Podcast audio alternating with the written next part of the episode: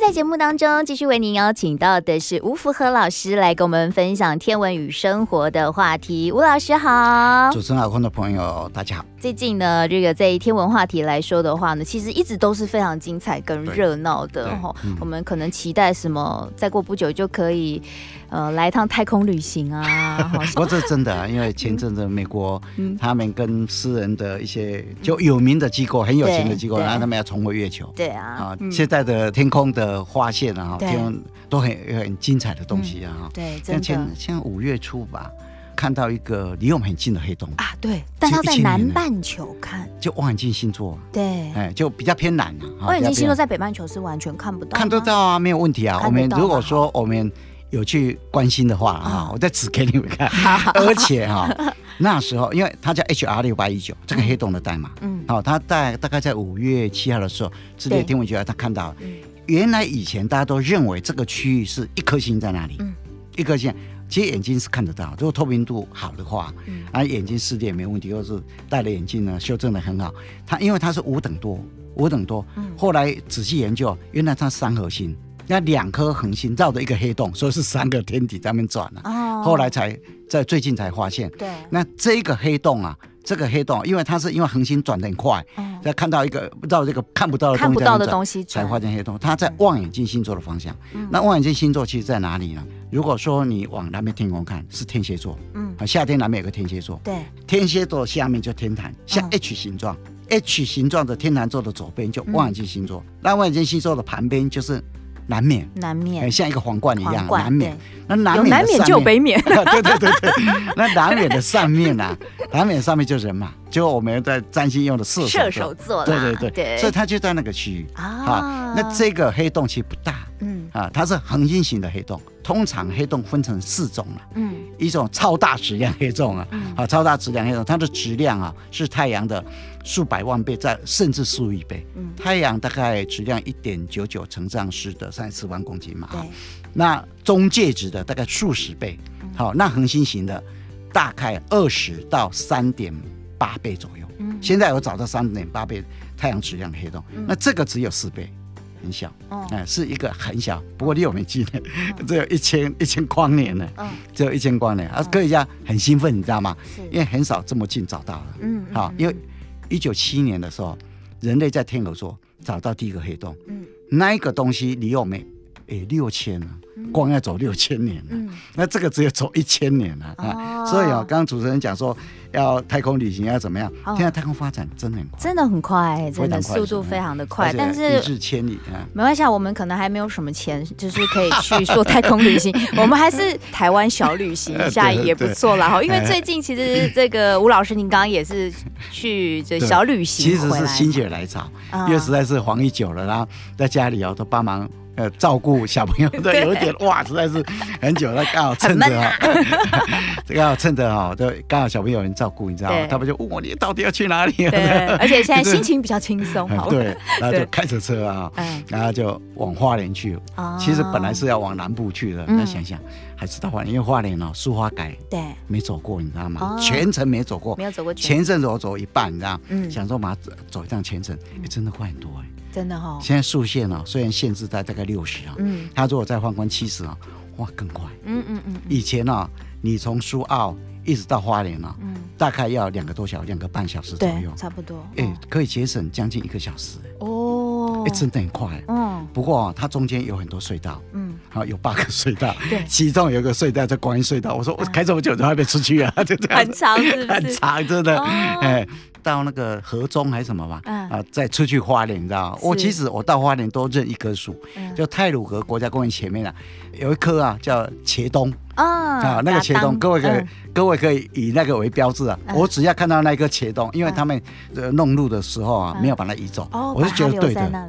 那因为我看他看很久 了，已经看了十几年了，他都在那里录欢喜以后还在那里，我所以啊，对印象非常深刻。哦，哎，那就经过呃茄洞以后，哇，就到华林去，你知道吗？那到华林去以后啊，第一天我就住在凤林了啊，然后凤林，那住到凤林啊，那那个朋友了哈，那他刚好有养那个利翅鹰呢，利翅，因为猛禽嘛哈。好像是巴西还是中南美洲的？南美洲，啊，南美洲，美国也有，西南部也有，嗯嗯，那大部分都在南美洲。啊。那听说这种鹰是可以养的，可以驯养的，一个可以驯养，嗯，然后他就他有驯养，嗯，然后就他就借我手套嘛，哈，展示一下，我是怕的要死，因为他嘴巴没有盖起来，你知道吗？他们好像是可以拿来农业用，对不对？因为它等于是，比方说鼠类的天敌，对对对，很厉害。听说那个。小鸟在旁旁边就不要走，不要叼走了，这很快，你知道吗？哎，不过很漂亮哦。在那边，我就后来去瓦拉米走了一趟。对，哎，瓦拉米还是很多人。现在人很多哈，现在好，因为大家都好闷哦，好闷，真的，好多人。那个我 我去瓦拉米不知道去多少次。以前我们办活动的时候也会发动嘛，一去瓦拉米，我从来没看过车子多人的吗？对，车子排这么长，那个排到哈，真的是快到那个。安通瀑布去了，你知道吗？我知道挺远下面。那今天后来就下山的时候啊，下山的时候，然后就有一些车就开走了嘛，嗯、开走又，我就一直怀疑，怎么这么久还找不到我车子？我是停错了，又、哦、是停太远了，你知道吗？是真的停，真的停非常非常远啊！所以，呃，现在现在大家到山上去了，你不要怀疑，真的到多人。哎，然后后来第二天我就特别，嗯，然后就投诉在一个利乌溪口。利乌溪口，所以又回到太鲁阁这边。对对对。啊，其其实哈，我去利乌溪口，我本来是两天都要住在利乌溪口，我要去爬一个部落，叫做大理大同部落。啊，啊，那个是黑暗部落，大理大。理大同部落，大同，哎，大理大同，大同更远，大理比较近，先到大理。从泰鲁格国家公园游游客中心，可是这个大同跟宜兰的大同不一样，不一样不一样。宜兰是大同，你要去那个武林的时候都要经过，对，会经过那个，不一样，它是部落大同部。原住民很多名字听起来都一样。对啊，哎，大理大理大岛，然后大同更远，嗯，然后他那个。哎，线电线没有拉过去，所以说黑暗了。哦，所以叫黑暗部落。对，然后我是第一个，当然就想看星星嘛。对，住在那里，你知道吗？嗯然后来想一想啊，因为没去过嘛，还是要跟熟的朋友去会比较好。然后我就住在利乌溪口，那利乌溪口一大早起来，然后就看到那个太阳啊升起来，那感觉很好，你知道吗？嗯。然后那么漂亮的太阳，然后慢慢的偏北啊，对，又到隔一天又二三点五度升起来。对。那突然就想到六月二十一号。啊，要日环食 了，对，本来是要跟那些朋友聊一聊日环食，对，想一想哦，还是让嘴巴休息一下。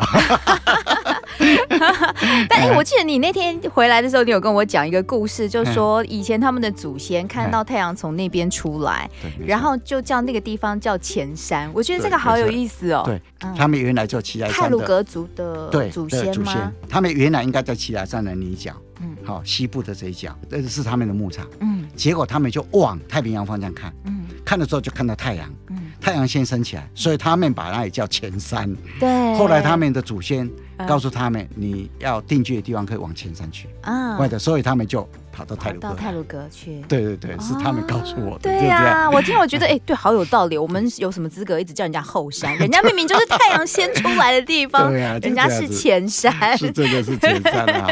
那我们讲到太阳啊，就哎讲到接下来六月很重要一个天象，对对对，日环食。对，嗯，因为你这一次不看，当然日环食没有日全食那么壮观了哈。啊，不过在台湾地区。你如果不看的话，嗯，下一次要看在台湾，嗯，二二一五年的六月二十八号，对啊，啊，不过有一个天象会先到，嗯，二零七零年四月十一号，在台湾的南部日全食，日全食要到垦丁哦，对，在垦丁去，哦，因为台湾的最近的一次日全食啊，哈，是一九四一年。九二一那一次，对，哎，大概中午十二点多那时候发生的，嗯，在基隆的外海，嗯，就一九四一年。那从一九四一年以来，在台湾没有发生过日全食，对，一直等到二零七零年，嗯，那台湾的日环食，台湾的日环食上一次是二零一二年的十五月二五月二十一号吧，好，五月二十一号早晨一大早，我印象深刻，我那时候在合体，对，在合体又要办活动嘛，让大家看到一大排人，你知道吗？隔了八年，好，就今年六月二十一号日环食。好，那下一次就二二一五年六月二十八号，不日偏食就比较近啊。二零一九去年，二零一九年十二月有个日偏食嘛。对。不过下一次是二零二三了啊，那比较近一点点。整个日食里面通常分成，其实分成四种。嗯。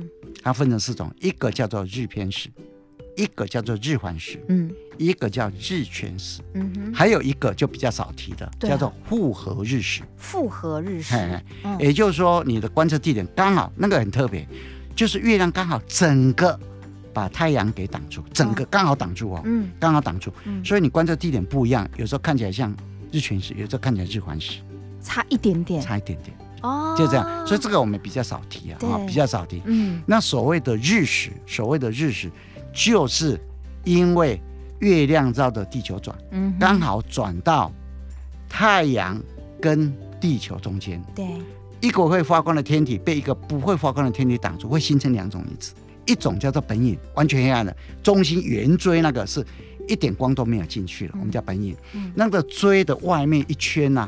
好、哦，那个是有部分光线光线进来叫半影啊。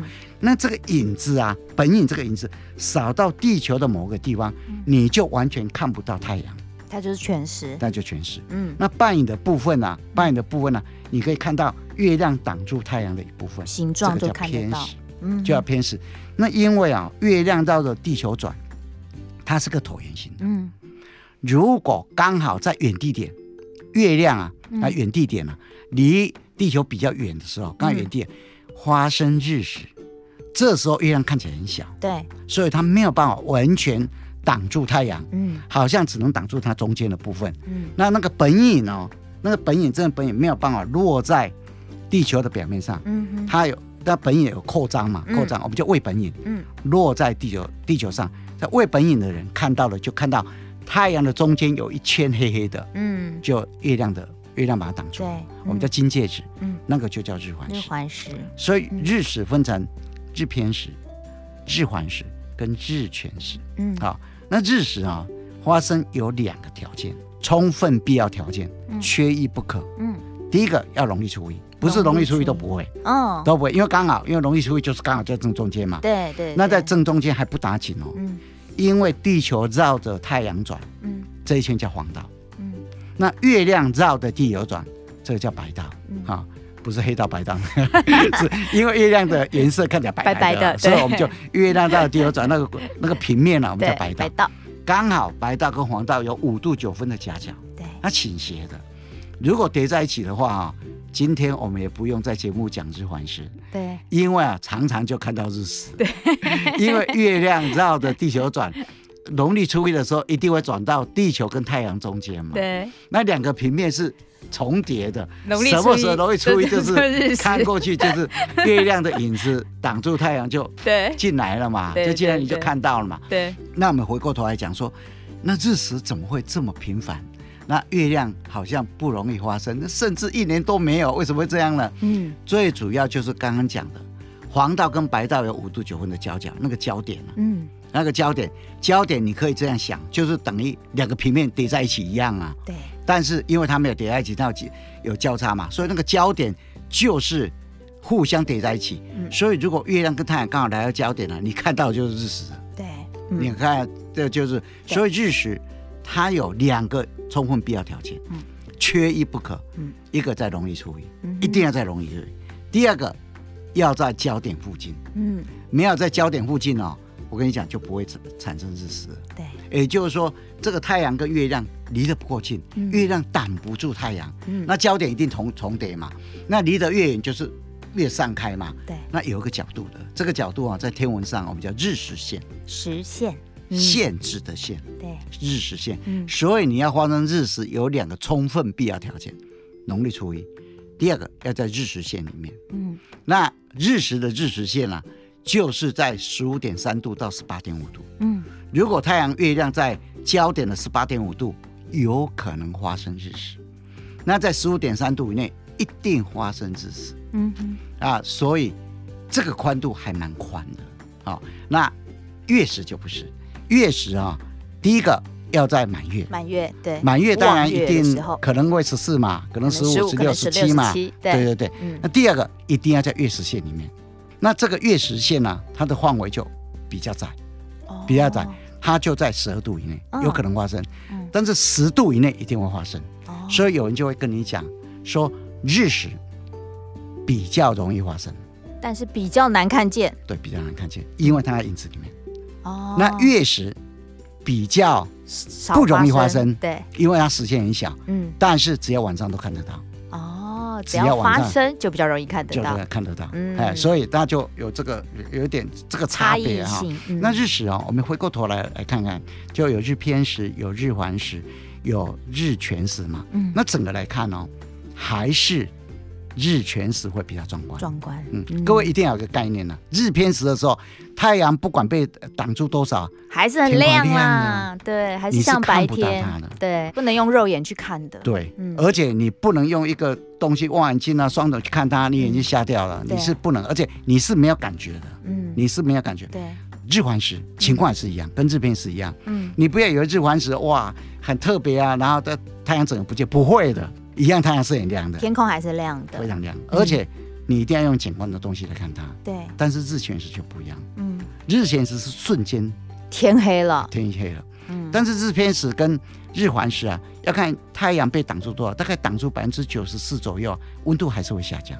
哦，还是会下降。所以环食还是有还会下降，温度大概降不到一度了，好，大概接近一度左右。挡的越多，当然越降的会越越大嘛。啊日全食整整个天空暗下，那温度会下降，温度会下降，温度会这样。所以在你仔细看哦，在历史上哦，大概都是日全食发生事情。日全食哈一出现，又大家都非常恐慌啊。对，以前的人哦，敲锣打鼓都日全食啊。对，日偏食日环食不会敲锣打鼓，你放心啊。对。不过在历史上，倒有一个日偏食哈，那影响后代天文的发展很重要哦。那一年是一五六零年，嗯，八月二十一号，有一个人叫做地谷，丹麦非常重要的天文学家，常常听到他的名字。对，现在何文岛啊，在丹麦还盖一个何文岛，变成观光场所。总有一天要去看看。对，因为他是太有名了，你知道，他跟科普勒啊有非常深远的恩爱情仇，对对对，恩怨情仇，恩怨情仇，恩怨情仇。这个，那第五是一五四六年诞生，嗯，一六零一年十月二十四号过世。连他过世，因为他太有名了，你知道，大家都研究他怎么死的，你知道吧？嗯。我十月二十四号，他有几个死了几个传说，你知道吗？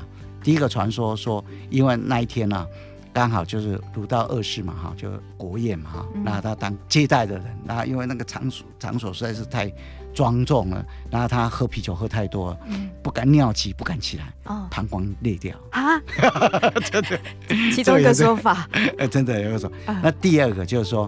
他猛爆性肝炎哦，我觉得这比较有可能，因为他每天熬夜看星星。第三个，其实他很养生的，真的吗？然后第三个被毒死的，哦，被毒死，这个也很有可能。当时候他因为跟呃前面的那个皇家啊，他有一些人走得太近了，哦，走得太近可能就引起人家的不满，然后怎么样啊？嗯嗯，经常被毒死了。所以后来有人就。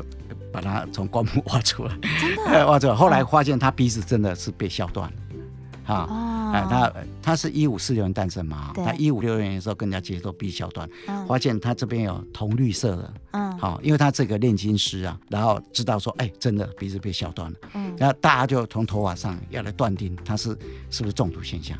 重金属中毒也有可能，以前炼金术师 才会有这种状况。然后后来没有结果，那一年是一九零一年挖出来嘛，嗯，然后挖出来以后，后来就没结果，然后又又埋回去，埋回去又挖了一次，又挖了第二次，然后第二次以后，那结果现在还没公布啊，哈，是不是不敢公布？也不知道啊，所以他有没有不好。其实他真的是一个很特别的人，而且他是非常聪明，在那个年代里面呢，他可以说是所有观测资料里面最准确的一个，嗯，多小一两个角分。所有的观测这样，真的是一个非常厉害的一个人，你不能不佩服他，你知道吗？连科普勒啊，他导出后面的那个一些定律啊，都靠他的观测火星的好几十年的资料，跑去拜访他。那当时候他在一五六零年八月二十一号的时候，天空中发生巨偏食，嗯，理论上是不知道发生巨偏食的，但是发现很多人，很多天文学家、从事天文工作人都要观测，他就问他们：你们怎么知道？他就拿着拿着托勒密的新表。托勒密大家都知道，就是亚历山大学派最后一个天文学家嘛，克罗迪西托勒密嘛，他编了一个很重要的新表，叫做托勒密星表。说托勒密星表上面有记载，说今天会发生日偏食。哦，结果啊，他发现日偏发生时间跟托勒密星表里面差几个小时，虽然不准，不过他非常的讶异，居然可以算，隔了三年，大概一五六三年八月二十四号，结果他发现托勒密星表里有记载。嗯，木星跟土星会在那一天产生汇合，嗯，木星跟土星啊，就像上个上上一次我们讲的水星金星会一样，会产生核的现象，对，产生核的现象，嗯，他就非常厉害，居然也可以算，所以他就观测发现并没有产生，不过隔了大概将近快三天，嗯，产生核。哦，所以他可以算，但是只是之前的算法有误差，因为数据有一些数据因为没有修正，哦，有些数据没有，哇，那受到的震撼真的非常不得了，他就从此他从一头就栽进天文领域，嗯，那对天文有重大的贡献，这是日偏食非常特别的，哦，非常非常，那整个日全食里面呢，大家一定会找说，那日全食。最早的记录到底出现在哪里？哦，啊，公认的了哈。不过这个日全食啊，到目前为止，大家还有点争议啊。说，因为那个年代，因为中国人写书哈，有时候写的不清不楚，你知道吗？哦，对。然 后就是各位一定知道一个传说，就中国以前有夏商周嘛，嗯，尤其夏朝。好，夏朝我们说它大概西元前二十一世纪到西元前大概十六世纪左右。啊，西元前二十一到西元前十六世纪，因为西元前十六世纪的时候，就西元前一千六百年的时候，因为夏桀王实在是太差劲了，被商汤给灭了嘛。那后来夏桀王就把它归功于他太喜爱妹喜了。嗯，然后那个那个 归咎于 归咎于妹喜，那其实我这样子归咎于女色啦。对对对。那夏朝啊，有第四个王叫仲康王。嗯，仲康王那时候观测天文的官啊，叫做羲和。牺牲的牺，把左边那个拿掉。哦，和平的和，羲和，羲和的名字叫天文官。嗯，啊，然后因为实在是做的太混了，发生日全食，然后都没有报告给王知道。嗯，结果这个西河就被人家杀了，被砍了。哎，那这个因为现在最主要是日期的关系，有三本书有记载这件事情。嗯，啊，第一本啊哈，第一本书啊就是《左传》。嗯，《左传》左呃昭公十七年曾经记载这件事情。嗯。啊，接下来就尚书胤禛，上这胤啊，哈，叫赵匡胤的胤啊，征征服的征，尚书胤禛，诶，记载这件事情。然后司马迁写的《史记》，下本纪，每一个国家就本纪本纪嘛，哈，夏本纪里面也记载这件事情。哦，夏本纪里面是这样讲的，他说帝仲康时，帝王仲康的时候，就这个仲康帝的这个帝王的时候，嗯，西河闵夷。西河啊，就是那个官啊，和平的和，闵啊，三点水面面貌的面，嗯，这个就念作闵啊，闵闵就是沉迷的意思，嗯，然后夷呢，就是反正就是慌慌乱了，就这样。乱来就乱来就这样，免淫啊，闵夷，羲和闵夷啊，嗯，废时乱日，哦，哈，废啊，就作废的废啊，好，连时间都不知道乱，使得太阳发生搞不清楚，然后发生什么日发生什么事情都不知道哈。应往征之，问题是出在这个应往征之。嗯，应啊，你如果仔细看的话，应是很多解释说后代，或他的子孙。嗯、那有人解释说印，后来仲康就派姓印的这个人去征服他。哦，印往征之，征服他，征之，哎，整个做应征，所以就做了应征这本书。嗯，就这样子，地仲康时，羲和闵夷。好，废时乱，呃，乱日啊，应往征之，作胤禛，这是下本纪写的。嗯，所以如果如果真的这个帝帝仲康时发生日全食记载正确的话，这不用讲，在全世界第一个记录。第一个记载。因为夏朝是大约从西元前二零七零年一直到西元前一千六百年。不过有一些历史学家质疑啊，哈，说这个夏朝是不是真的这样也不知道啊，然后又写的不清不楚啊。那即使。不是这样子，其实诶、欸、没有多大关系啊。我们来看一下商朝，商朝大概西元前一千六百年，好，然后大概在到了西元前大概一零四六年左右吧。嗯，那夏朝会灭亡是因为商纣王吧？又是妲己，你知道吗？真的，一个妹，一个妲己，然后的灾灾星，哎，这个是民间故事都很爱写这些。那这个商纣王也是很糟糕的，因为商人哦，这个商朝人哦，讲真的，他他真的很迷信，你知道吗？结果他们卜卜卦的结果啊，说鬼神还是靠他们这一边，所以商纣王啊已经死到临头了。周王率了一票人，哎，人数差很多哎，然后已经攻到了牧野了。那时候商纣王还说没有关系，鬼神还站在我们这边，跑到那个摘星楼上面，抱着很多金银财宝，对对，活活烧死，你知道吗？这个哈，因为商商最有名的就是甲骨文，嗯，就甲骨文，清朝的时候有一个人叫商承祚，他曾经呢出了一本书，叫做《阴气一存》，阴就商朝。嗯。好，契约的契啊，契约的契，就雕刻的意思，嗯，雕刻的意思，契就是这样。那因为甲骨文都用刀刻的，所以阴气我们就把它叫做甲骨文上面刻的字，就是说什么散失，散失了，啊，存又把它存回来。哦，所以这商承祚这个人是清朝人，他也是个收藏家，你知道吗？他收藏了八个收藏家甲骨文的甲骨这个甲骨片的收藏家，嗯，八家去跟他购买，买了一千片，嗯，集了一千片，其中第三百四十七片，嗯。里面有一句话，甲骨文里面的这个古甲骨里面呢，刻一段话，他说：“癸有真，癸有中国人就是用天干地支配合嘛，六十个嘛，嗯，来纪年，来纪月，来纪日，来纪时，嗯，好，癸有真，真就是占卜，贞节牌坊那个贞，也就是说我这个日子占的卜是这样子，日系有时加弱，就今天黄昏的时候，嗯，看到了日全食。”好好事吗？家嘛，加肉，啊肉就是他们一味支持嘛，叫家，就家人的家哈。嗯。呃，癸酉真，日系酉时，加肉。加肉。然后接下来就癸酉真，日系酉时，酉时非肉。嗯。非是非的非。是非。意思就是说，今天呃这个日子我们占卜的结果，嗯，好占卜的结果，因为之前占卜的结果是好事呢，哈，然后今天占卜的结果是坏事呢。所以就知道，这个时候发生日全食。啊、那把那个甲骨推算，大概是西元前一千三百年。哦，那这个意见如果这个是比较肯定的，因为有有东西嘛，嗯嗯，有东西，这不是胡造的嘛，嗯，那你当然也不能小看呃西方那一边了哈。嗯、我们就因为时间关系啊，我们讲一个比较明显，各位大概都有一点印象了。希腊有一个非常有名的历史学家，嗯，叫做希罗多德。希尔多德啊，曾经他在西元前大概五百多年的人吧，哈、嗯，先他当时写了一本非常有名的书，很多人呢，呃，就是看了这这本书以后才知道那时候的历史，叫历史。嗯，这本书的历史有个名称叫做波西战争。嗯，波西战争史，他曾经写了一段文字，他说当时候啊，在那个小亚细亚那个附近伊朗高原那边，伊朗高原那个地方有一个帝国。哈，叫做米底王国。嗯，米底王国啊，慢慢强盛以后，就打败了亚述王国。打败了亚述王国。那亚述王国是怎么？呃，画面铸呃铸铁的啊。那这个，然后打败了亚述王国以后，因为米底米底王国它是在伊朗高原，亚述王国是比较在土耳其的中原。打败以后，然后在西边爱琴海那边啊，有个呃吕底亚王国。吕底亚王国是。哎，我们现在的那个铸币啊，哦、那个钱，西元前六百六十年他们发明的，就这样子。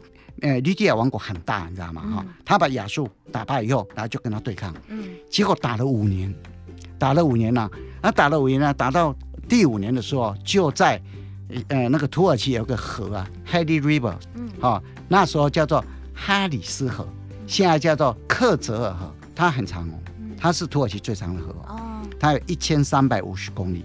它是从土耳其东部那边一直一直流到那个黑海那边去啊，哈、嗯，黑海那个地方，所以当时候第五年的时候，这两个王国啊就打，就在那边打。那当时候有一个人叫泰利斯，很聪明的一个人啊。那小时候啊，泰利斯他就是在出生在米利都嘛，爱琴海旁边米利都嘛，上面就以佛手嘛，哈，就是圣母玛利亚安葬的地方嘛，下面就米利都。爱琴海旁边，那三角形三个内角一百八十度，就泰利斯他发现的哈，而且泰利斯这个人呢，当然很多传说啊。柏拉图跟苏格拉底那个对话录里面就讲过一句话，那因为他很喜欢看天上星星，他年轻的时候他就跑去埃及呃学数学，数学没手不等啊，没学天文，嗯，比方说他很喜欢看看星星，那懂天文，所以他常常抬起头来。所以柏拉图在他的著作里面曾经讲。一段好玩的事情讲他，他说啊，他常常啊抬起头来看星星，没有注意脚下，有一次就跌到水沟里面去，就这样子。所以说叫你不要一直仰着头，一定要注意底下。所以色雷斯人就色雷斯的女人就笑他，啊，笑泰利斯啊。那当时哦，泰利斯哦，因为他学过天文，学过数学，他会什么？他会计算日全食，他会计算日食，发现西元前五百八十五年五月二十八号会发生日全食。那那时候发生日全食啊。跟现在也是一样嘛，非常震撼了，啊，整个暗下来，好像世界末日一样，你知道吗？他就去警告这两个国度，米底跟利底亚王国，说你再这样打下去，人民都快死光了，上天会惩罚你们，会怎么惩罚你们？会让太阳不见。嗯，结果没有人要相信，嗯，没有人要听，结果打到一半，真的发生这些，哎，真的终止战争呢，哦，真的终止战争，就吓到了，哎，所以米底王国没有灭掉，呃，吕底王国没有，不是他灭的，是什么？是居鲁士二世，就是波斯帝国兴起以后啊，他先把亚述王国给消灭了，消灭以后，再把米底王国给消灭了，消灭以后再跟呃吕底亚王国对抗，你知道吗？那为什么会会吕底亚王国会失败？你知道吗？因为啊，波斯帝国的居鲁士二世啊，他也是算蛮厉害的，因为马怕骆驼，嗯，因为马很怕那个骆驼那个味道。哦，哎，所以他们就用骆骑骑。骑骆驼，骑骆驼大军，那吕底亚是打马，你知道？就马一闻到骆驼味道就跑了，就就跑了，不 不敢战争。